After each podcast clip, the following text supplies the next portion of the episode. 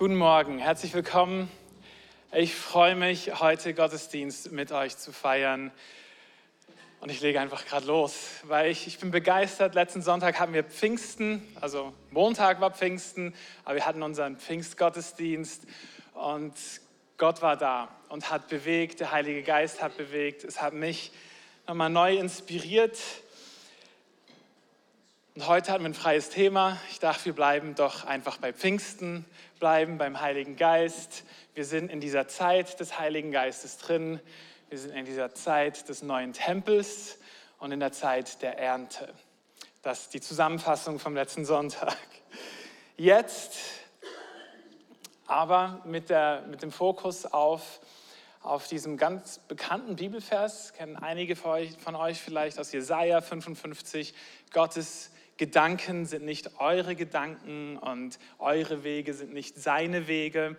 Ein, ein grundlegendes Prinzip, wenn wir mit Gott interagieren, kommen wir immer zu dieser, diesem Unterschied, dieser Diskrepanz. Ich habe Vorstellungen, ich habe Gedanken, ich habe meine Wege, meine Pläne und die von Gott, ja, wie sehen die aus? Und der Grundsatz ist, es sind andere Gedanken, es sind andere Wege.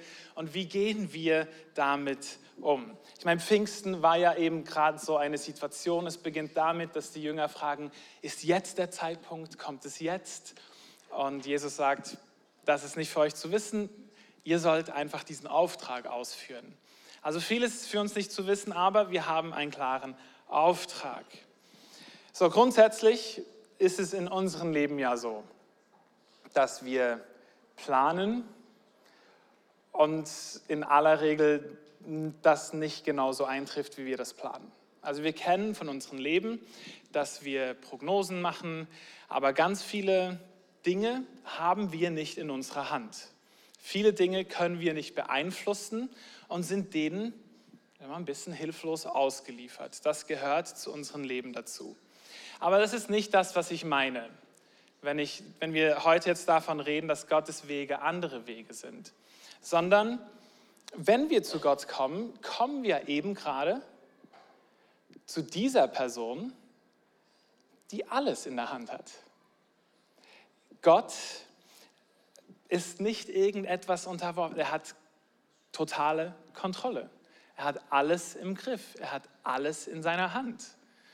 Und wenn wir jetzt zu ihm kommen, dann ist es eben nicht so, dass, ähm, dass er Dinge sagt, die er nicht einhalten kann, dass er Dinge verspricht, die dann anders werden. Gott verändert sich nicht, er ist heute derselbe, den er gestern war und wird morgen auch wieder derselbe sein.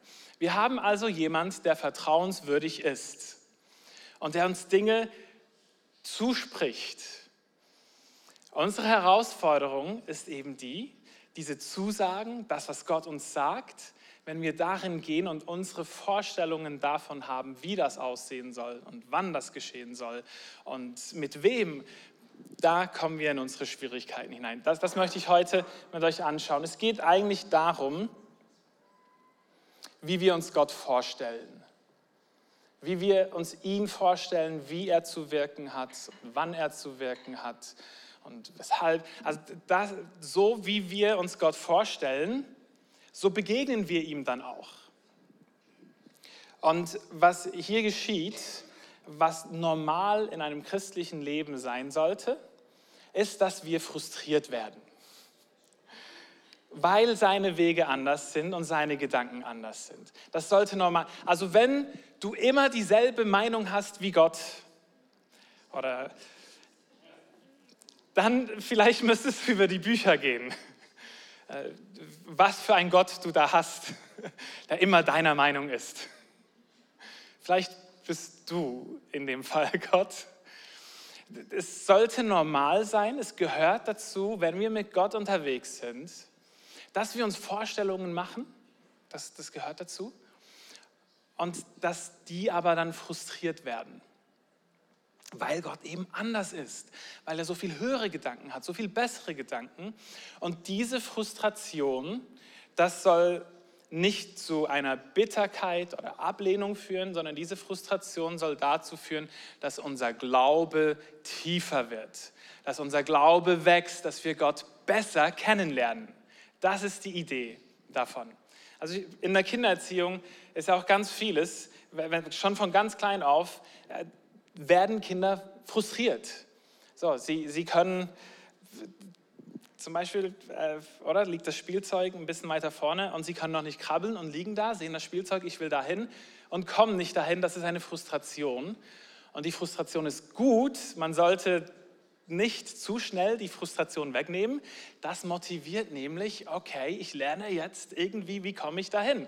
Dann fangen sie an zu krabbeln. Das, das ist so das Beispiel, wie wir, wenn wir manchmal mit Gott frustriert sind, die Idee ist, diese Frustration soll dazu führen, wir ringen darum, Gott besser kennenzulernen. Ja, okay, wie, wie machst du das? Wie geht das? Wie ist das? Und das war genau die Situation der Jünger mit Jesus. Die hatten ihre Vorstellungen davon, wie Gott wirken wird, was er machen wird. Und es kam genauso, wie Gott es versprochen hatte. Also Gott hat sich nicht verändert. Er hat nicht irgendwie, oh nee, ich mache das jetzt anders, sondern das war klar, aber es war nicht so, wie sie es sich vorgestellt hatten. Und so war es dann auch im Pfingsten. Und was ich heute tun möchte, ist, ich möchte mit euch eine Geschichte anschauen, äh, ein ganzes Kapitel Apostelgeschichte 10, in der wieder der Heilige Geist da ist und das tut, was Gott vorausgesagt hat, aber es so anders ist, als das die Leute sich vorgestellt hatten. Und heute habe ich keine Predigt mit Punkt 1, 2, 3, sondern wir tauchen in die Geschichte ein. Gehen einfach durch die Geschichte durch und wollen lernen von diesen Vorbildern, wie sie damit umgegangen sind, mit diesen Frustrationspunkten. Mit diesem Moment, also Gott, was meinst du jetzt? Also das soll ich tun? Was ist da? Und ich hoffe, wenn wir mit Gott unterwegs sind, dass wir immer wieder solche Momente haben. Und hier können wir davon lernen. Ist das gut? Gehen wir rein, Apostelgeschichte 10, es sind noch mehr Verse als letzte Woche. Aber ich entschuldige mich nicht. Apostelgeschichte 10, 1. Wir tauchen direkt ein in Caesarea bis zu Vers 8. Dann haben wir das. In Caesarea lebte ein römischer Offizier namens Cornelius, ein Hauptmann, der zum sogenannten italienischen Regiment gehörte. Cornelius war ein frommer Mann, der mit allen, die in seinem Haus lebten, an den Gott Israels glaubte. Er gab großzügige Spenden für die Bedürftigen in der jüdischen Bevölkerung und betete treu und regelmäßig. Eines Tages gegen drei Uhr nachmittags, in Klammern, das ist die Gebetszeit, hatte Cornelius eine Vision. Klar und deutlich sah er, wie ein Engel Gottes zu ihm ins Zimmer trat. Cornelius, hörte er ihn sagen. Erschrocken starrte Cornelius den Engel an. Was ist, Herr? fragte er.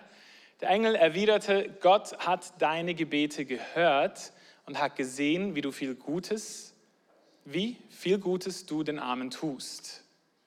Darum schicke jetzt einige Männer nach Joppe zu einem gewissen Simon mit dem Beinamen Petrus und bitte ihn zu dir zu kommen.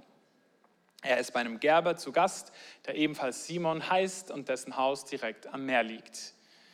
Als der Engel wieder gegangen war, rief Cornelius zwei seiner Diener sowie einen gläubigen Soldaten aus seinem persönlichen Gefolge zu sich. Er berichtete ihnen alles, was er soeben erlebt hatte und schickte sie dann nach Joppe. Gut, soweit, so gut.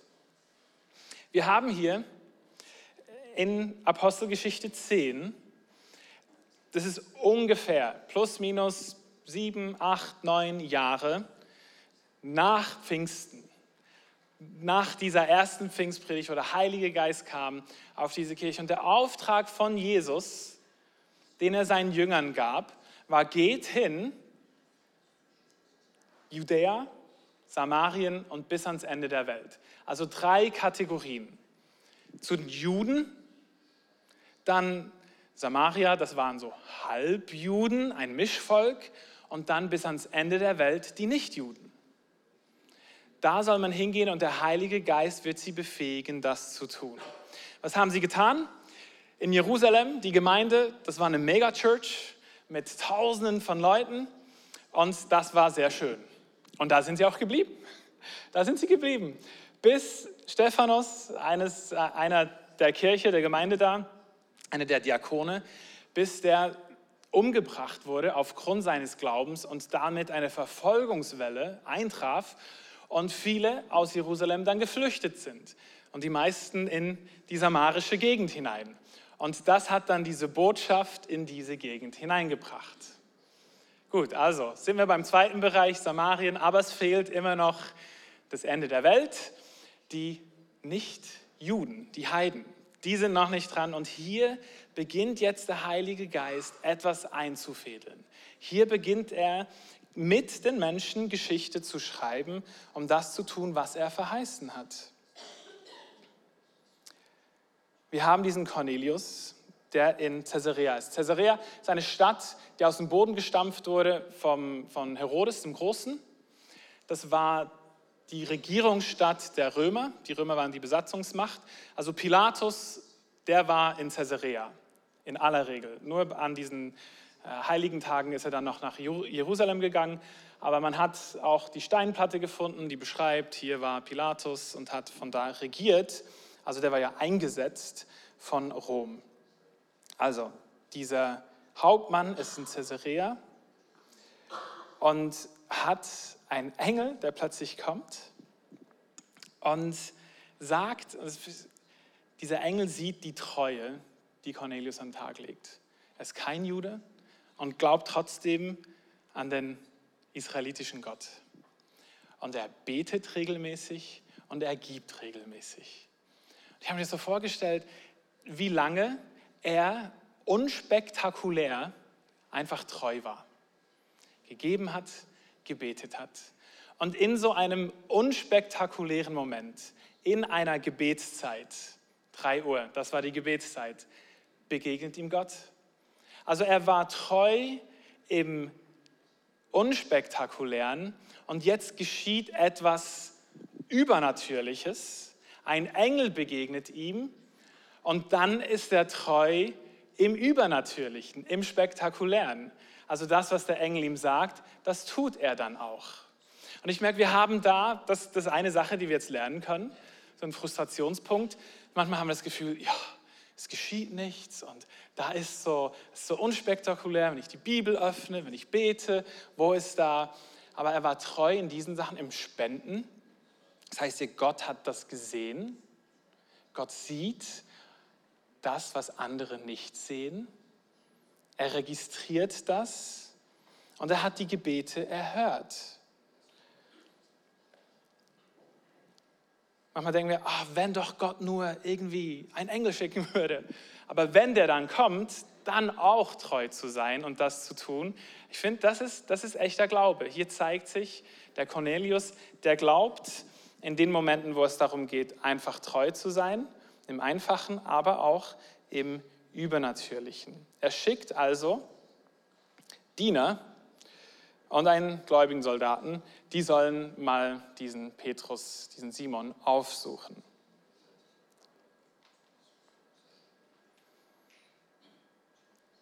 Vers 9. Um die Mittagszeit des folgenden Tages, die Boten des Cornelius waren noch unterwegs, näherten sie sich aber bereits der Stadt. Stieg Petrus zum Beten auf das flache Dach des Hauses, in dem er zu Gast war. Nach einiger Zeit wurde er hungrig und bat um etwas zu essen. Während ihm nun eine Mahlzeit zubereitet wurde, hatte er eine Vision. Vers 11. Er sah den Himmel offen stehen und etwas wie ein riesiges leinendes Tuch herabkommen, das gehalten an seinen vier Ecken auf die Erde heruntergelassen wurde. In dem Tuch befanden sich Tiere aller Art, Vierfüßer, Reptilien und Vögel. Nun hörte eine Stimme, auf, Petrus, schlachte und iss. Auf gar keinen Fall, Herr, entgegnete Petrus. In meinem ganzen Leben habe ich noch nie etwas Unheiliges und Unreines gegessen. Doch die Stimme wiederholte die Aufforderung, was Gott für rein erklärt hat, das behandle du nicht, als wäre es unrein, sagte sie. Und noch ein drittes Mal wurde Petrus zum Essen aufgefordert. Danach verschwand das Tuch und so unvermittelt verschwand das Tuch so unvermittelt wieder im Himmel, wie es gekommen war. Während Petrus noch darüber rätselte, was diese Vision bedeuten sollte, kamen auch schon die Männer an, die Cornelius geschickt hatte. Sie hatten sich zu Simons Haus durchgefragt und standen jetzt unten vor dem Eingangstor. Okay, hier ist der Heilige Geist, ist einen Weg am Zusammenführen.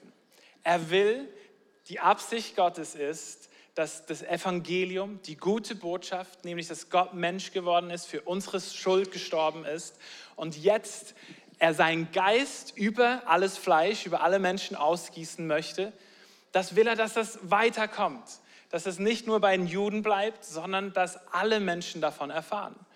Und so ist er beim Cornelius, einen, wo er weiß, hey, der betet treu, der gibt treu, dem kann ich was anvertrauen und schickt ihn zu Petrus. Und bei Petrus weiß er, warte mal, der hat konkrete Vorstellungen, was wie sein soll. Er hat seine Vorstellung, wie der Heilige Geist zu wirken hat.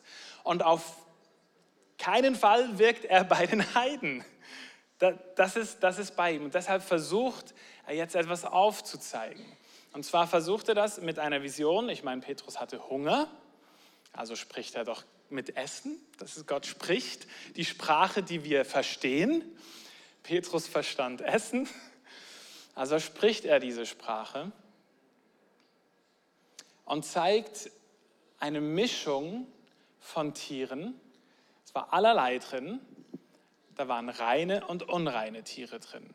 Die Juden haben ja in der Tora, im Gesetz, was Gott ihnen gegeben hat, haben sie drei Arten von Gesetz. Ein Moralgesetz, ein Zivilgesetz und ein rituelles Gesetz. Das Moralgesetz, so die zehn Gebote, das kennen wir, moralisch, was richtig und falsch ist.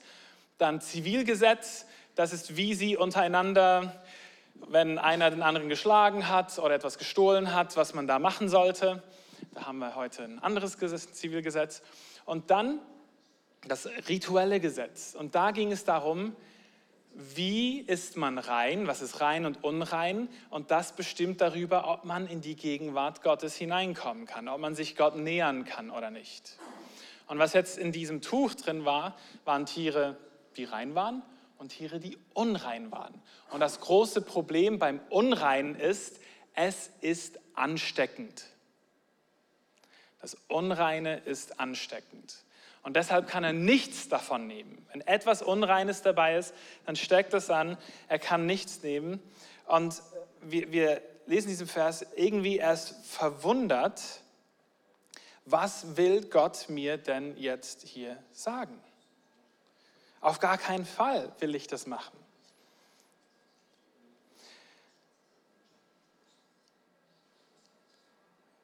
Obwohl eigentlich Jesus unreine Menschen berührt hat. Jesus war ja ohne Sünde. Und Petrus war ja mit Jesus unterwegs. Jesus hat unreine Menschen berührt. Und dort ist dann nicht Jesus, die, er wurde nicht angesteckt von der Unreinheit, sondern was ist geschehen? Die Menschen wurden rein. Plötzlich war die Heiligkeit war ansteckend bei Jesus. Also Jesus hat etwas Neues geschaffen, auch neu, was das Rituelle angeht, dieses rein-unrein-sein. Wer Jesus berührt hat, der wurde rein. Und irgend sowas will Gott hier vielleicht sagen, einen anderen Weg, als sich das der Petrus vorstellt. Und Gott will mit ihm einen Weg gehen, den er nicht kennt. Das sind Gedanken, die er nicht hat. Und so lesen wir im Vers 17, wie das weitergeht. Er rätselt darüber. Während Petrus noch darüber rätselte, was diese Vision bedeuten sollte, kamen auch schon die Männer an, die Cornelius geschickt hatte. Äh, ich weiß nicht, wie oft du das hast, dass Gott spricht und dann rätselst du. Also ich habe immer wieder diese Momente, ich weiß, Gott will mir was sagen. Gott will mir doch was sagen. Ich, und man rätselt darüber. Was, was sagt er mir eigentlich? Ich stehe auf dem Schlauch. Es ist, ich weiß irgendwie, da kommt eine Kommunikation, es wäre wichtig, aber ich, äh, es ist, ich check's nicht. Also mir geht das immer wieder so. Was tun wir in so einem Moment? Sagen wir, oh, dann ist es nicht wichtig, wenn er schon will, dass ich es weiß, dann sagt er mir, ist klar. Das kann man, kann man so machen. Oder bleibt man dran? Petrus weiß, hey, okay, ich rätsel, ich denke darüber nach, es beschäftigt ihn und ihr werdet sehen, er bleibt jetzt die ganze Zeit, die ganze Geschichte über, bleibt er offen, weil Gott redet. Er bleibt offen dafür, dass, dass Gott Dinge tun kann, die er sich so nicht vorstellt. Und das ist so wichtig, wenn wir das erleben. Auch, also es kann sein, dass Gott persönlich in unsere Herzen spricht. Es kann aber auch sein, dass wir in der Bibel, also ich werde ich werd beim Bibellesen sehr oft frustriert, weil ich Texte habe und ich so, da will Gott mir was sagen, aber ich verstehe es nicht. Ich, ich, ich ringe darum, was, Gott, was ist dein Wille hier? Was willst du mir sagen durch dein Wort? Und wichtig ist, dass man sich diesen Prozess stellt, denn Gott beginnt etwas und das, was er beginnt, das wird auch zu Ende führen. Frage ist, bleiben wir hier dran? Also nochmal, Vers 17. Er rätselt darüber. Und schon sind die Männer da. Sie haben sich durchgefragt und standen jetzt unten vor dem Eingangstor. Vers 18. Ist hier ein Simon mit dem Beinamen Petrus zu Gast, riefen sie. Da sagte der Heilige da sagte der Geist Gottes zu Petrus, der immer noch über die Vision nachdachte, Petrus, vor dem Haus sind drei Männer, die zu dir wollen. Darum stehe jetzt auf und gehe nach unten. Sie werden dich bitten, mit ihnen zu kommen. Folge ihnen ohne Bedenken. Ich selbst habe sie geschickt. Okay, ich finde das so cool, weil einerseits hat Petrus eine Vision, die er nicht versteht, und dann spricht der Geist Gottes zu ihm ganz klar, dass er es versteht. Also beides praktisch gleichzeitig. Und, und ich, ich feiere, Gott will hier etwas strecken, will, dass etwas wächst. Und er benutzt dann zwei unterschiedliche Kanäle. Einen neuen Kanal, wo, man, wo er noch am Rätseln ist, und einen bekannten Kanal. Und so, so ist er dann auch mit uns. Und bei dem Bekannten, wenn wir wissen, okay, das weiß ich über Gott, das kenne ich, so ist er.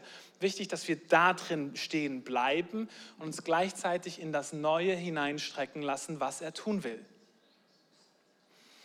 Ich meine, der Heilige Geist hätte ja von Anfang an einfach ganz klar sagen können, das und das und das und das. Aber er will, dass wir innerlich einen Weg mitgehen. Er will, dass wir ihm nachfolgen und ihm vertrauen. Das ist ein Teil davon, mit ihm unterwegs zu sein. Das ist das, was unser Glaube vertieft. Dass wenn nicht alles immer sofort klar ist, sondern das Vertrauen, das ist klar.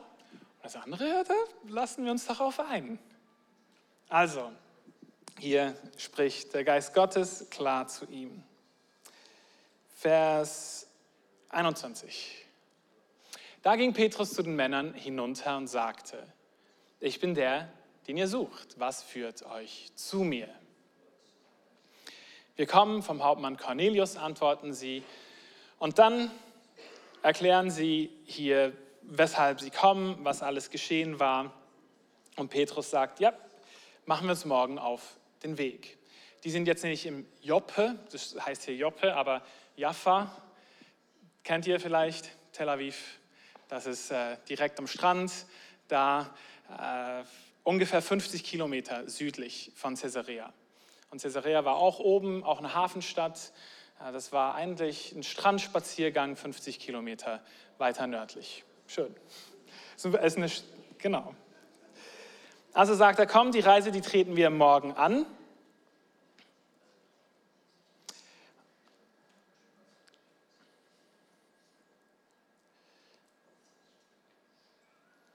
Und in Vers 24 lesen wir, am darauffolgenden Tag kamen sie in Caesarea an. Cornelius, der seine Verwandten und seine engsten Freunde zu sich eingeladen hatte, erwartete sie bereits. Der Cornelius, ich meine, da gab es ja kein Handy. war keine WhatsApp-Nachricht, hey, wir sind da, keine, ich schicke dir meinen Standort und dann siehst du, wann wir ankommen. Sondern der hat einfach seine Diener losgeschickt und so ungefähr in zwei Tagen am Abend sollten sie zurück sein, wenn alles gut läuft. Ich lade meine Familie ein, ich lade meine engsten Freunde ein, wir sind ready. Diese, einfach wirklich diese Haltung vom Cornelius, die beeindruckt mich. Das ist Glaube. Er, er rechnet, Gott hat gesprochen. Er hat mein Gebet, das ist das, was der Engel gesagt hat. Er hat mein Gebet erhört. Und er wusste, was sein, das, wir wissen nicht genau, was sein Gebet war, aber irgendwo eine Sehnsucht nach Gott. Diese, mehr von Gott wollen, näher, er will auch. Und diese Sehnsucht, er weiß, Gott hat es beantwortet. Und deshalb ich bereite vor, ich bin ready. Und, und nicht nur ich, sondern ich will, dass meine Familie und meine engsten Freunde, dass die dabei sind, wenn Gott jetzt das erfüllt, wofür ich gebetet habe. Und so ist eigentlich alles bereit.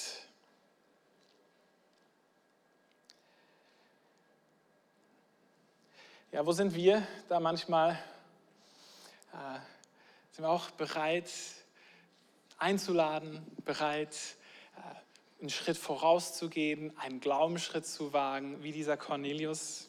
Ich weiß nicht, was das für dich bedeutet, hier offen zu sein. Der hat ja keine Ahnung, was jetzt kommt. Vielleicht kommt der Petrus gar nicht. Vielleicht kommt der Petrus, aber ist schlecht drauf. Wer weiß. Vers 28. Ihr wisst sicher, sagte der Petrus zu ihnen, dass es einem Juden nicht erlaubt ist, engeren Kontakt mit jemandem zu haben, der zu einem anderen Volk gehört oder ihn gar in seinem Haus zu besuchen. Also er rechtfertigt sich jetzt und jetzt spürt man eben dieses Spannungsfeld, das da ist.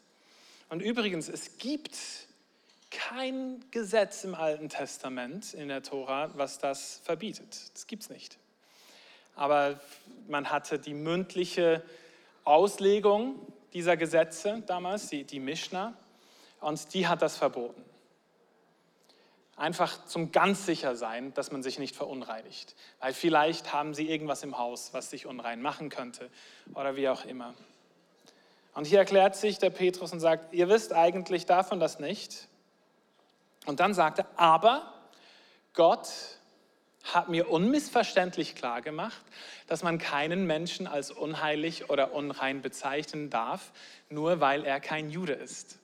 Okay, das heißt jetzt diese zwei Tage spazieren, hat er Zeit, zum über diese Vision nachzudenken und seine Schlussfolgerung ist, ah, nicht als unrein erklären, was Gott für rein erklärt hat, es sind Menschen. Also es ist das Rituelle einerseits und andererseits aber sind es Menschen. Und ich darf jetzt nicht das, was Gott als rein erklärt hat, unrein erklären.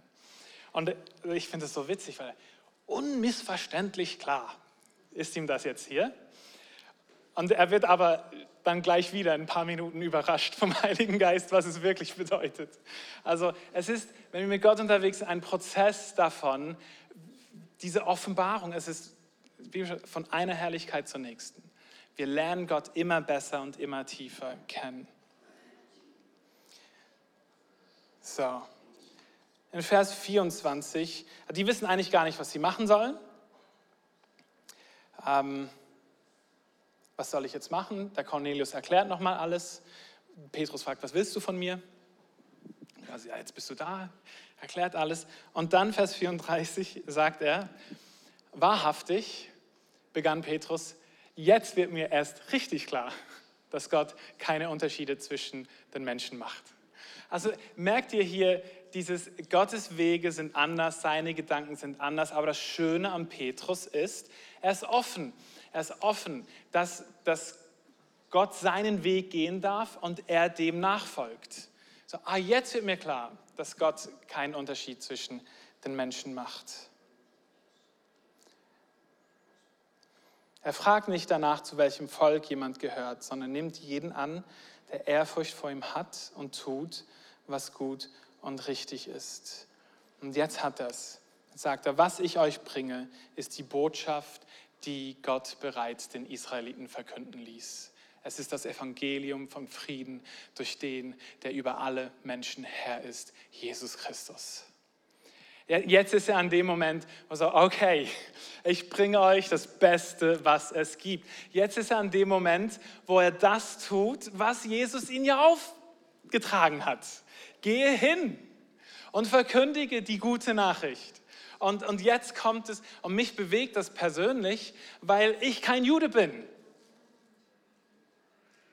Dass, dass Gott bringt diese gute Botschaft zu uns, zu allen Menschen.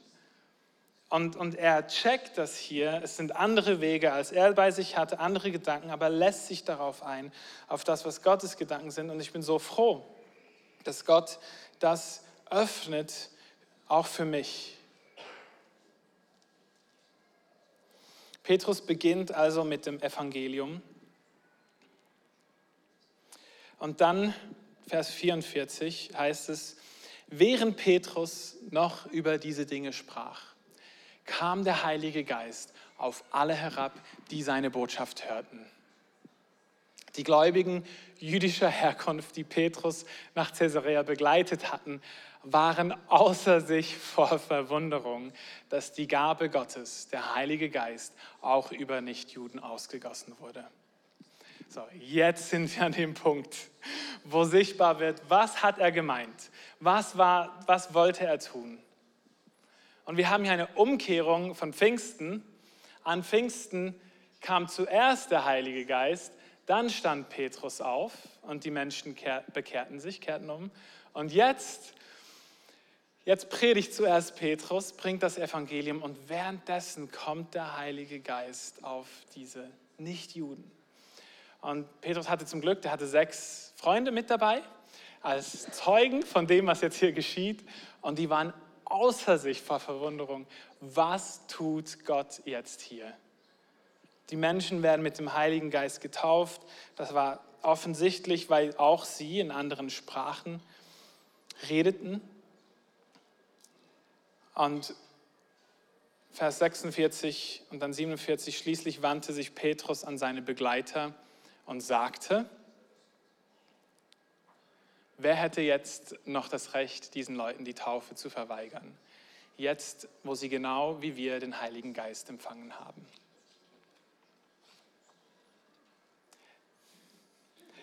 Jetzt hat das. Da, da, das ist es. Und dieses Kapitel macht mich unglaublich dankbar und demütigt mich. So, Gott kommt zu uns. Gott kommt zu uns und er hat dabei Menschen gebraucht, die sich haben gebrauchen lassen.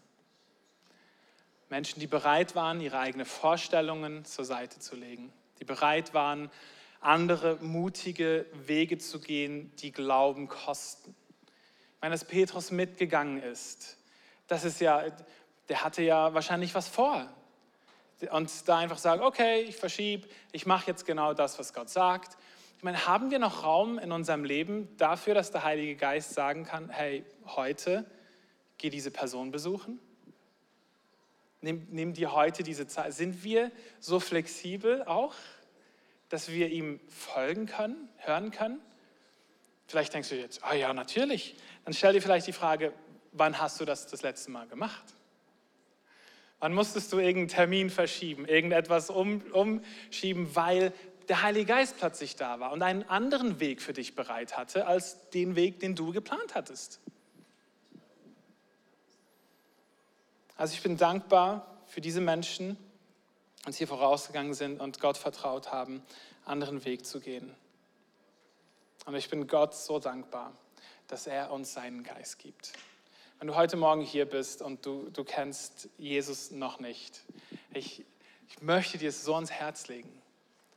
Hey, Jesus hat alles, sein Leben hat er für dich gegeben, hat alles gegeben aus Liebe zu dir, um diesen Weg zu schaffen, dass du zu Gott kommen kannst und dass Gott durch den Heiligen Geist in deinem Leben leben kann. Du kannst das heute in Anspruch nehmen, indem du einfach betest. Zu ihm sprichst, sagst, hier bin ich. Jesus, ich, ich möchte dir begegnen. Die Band darf nach vorne kommen.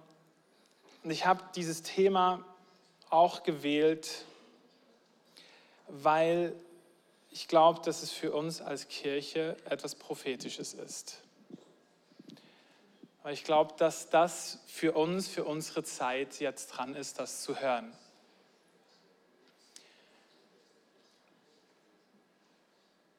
Ich glaube, wir befinden uns als Kirche an einem Punkt, wo wir herausgefordert werden, Gott zu vertrauen, wenn er Wege geht, die uns unbekannt sind. Wege geht, die uns unlogisch erscheinen. Und ich sehe das auf zwei Ebenen. Ich sehe das auf der persönlichen Ebene in deinem Leben. Ich sehe das aber auch auf der kollektiven Ebene für uns als Kirche. Und im persönlichen möchte ich euch ans Herz legen, prüft, bitte prüft, ob sich in deinem Leben nicht auch Stolz eingeschlichen hat. Der Stolz, der sagt, ich weiß schon wie, ah, ich kenne das, ah ja, ich mache das, ich weiß, wie Gott funktioniert.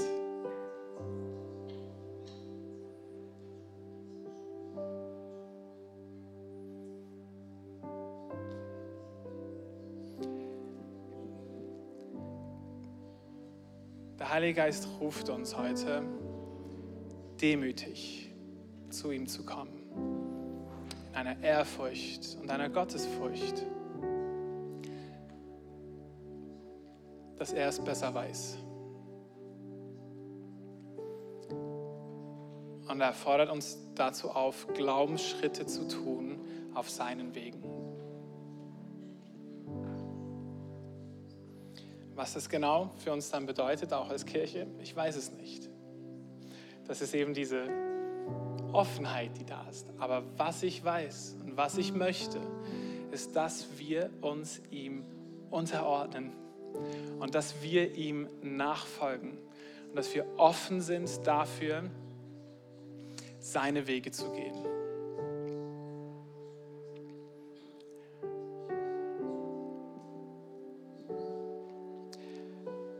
Wir haben jetzt einen Moment, wo wir diese Entscheidung treffen können so eine bewusste Entscheidung, Jesus, ich folge dir nach, ich, ich demütige mich, ich gebe mich dir hin, ich vertraue dir, indem wir zusammen das Abendmahl feiern, das zu uns nehmen.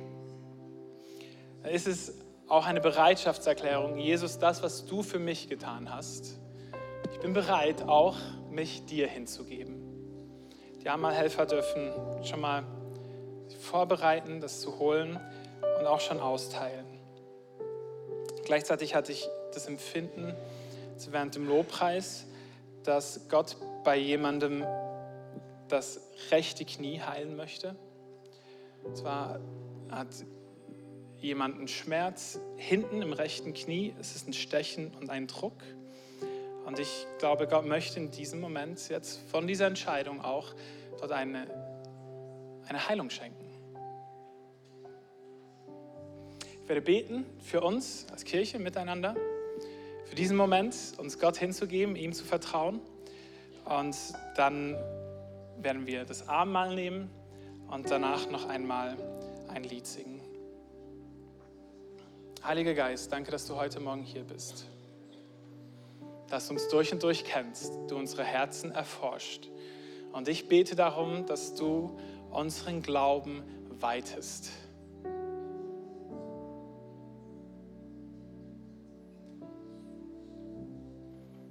dass wir in unserem Vertrauen zu dir wachsen.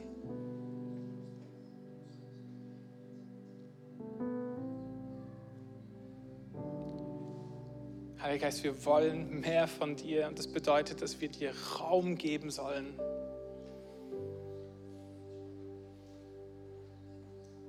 Wollen wir heute mit offenen Herzen, offenen Händen dir diesen Raum geben und dir das Anrecht geben, in unserem Leben zu wirken, wie du es möchtest.